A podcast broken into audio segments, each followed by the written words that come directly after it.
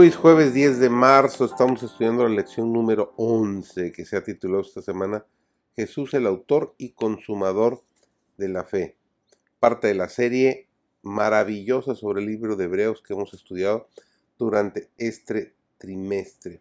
Servidor David González y el título de hoy coincide exactamente con el título de la semana, Jesús el autor y consumador de la fe. En la carrera celestial todos podemos correr y recibir el premio. No hay incertidumbre ni riesgo en el asunto. Debemos revestirnos de las gracias celestiales y con los ojos dirigidos hacia arriba, a la corona de la inmortalidad, tener siempre presente el modelo. Fue varón de dolores, experimentado en quebranto. Debemos tener constantemente presente la vida de humanidad y abnegación de nuestro divino Señor. Y a medida que procuramos imitarlo, Manteniendo los ojos fijos en el premio, podemos correr esa carrera con certidumbre, sabiendo que si hacemos lo mejor que podamos, lo alcanzaremos con seguridad. Ya que tenemos este gran incentivo, no podemos correr con paciencia la carrera que nos es propuesta, puesto los ojos en el autor y consumador de la fe en Jesús.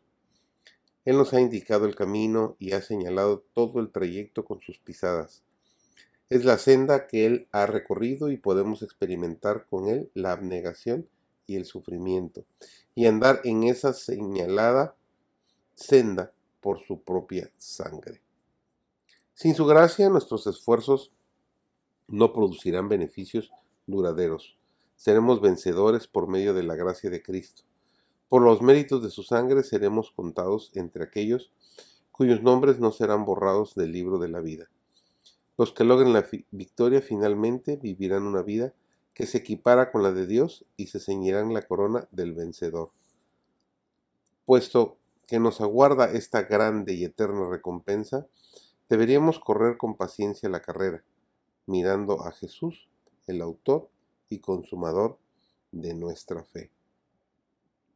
Todo lo que mancha y contamina el alma debe desaparecer, debe ser limpiado del corazón. Debemos saber lo que significa participar de la naturaleza divina, habiendo huido de la corrupción que está en el mundo por causa de la concupiscencia, o aceptarán la gran provisión de la salvación y por los méritos del infinito sacrificio hecho en favor de ustedes llegar a ser participantes de la naturaleza divina? Dios dio a su Hijo unigénito para que por medio de su vergüenza, sufrimiento y muerte, ustedes, nosotros, pudieran tener gloria, honor e inmortalidad. Renunciemos a nuestra propia confianza y a nuestra suficiencia propia y sigamos al mando de Chado. Tened siempre a Cristo presente y recordemos que es nuestro ejemplo y que debemos andar en sus pisadas. Miremos a Jesús, autor de nuestra fe, quien por el gozo que le fue propuesto, soportó la cruz, despreciando la vergüenza. Sufrió la contradicción de los pecadores.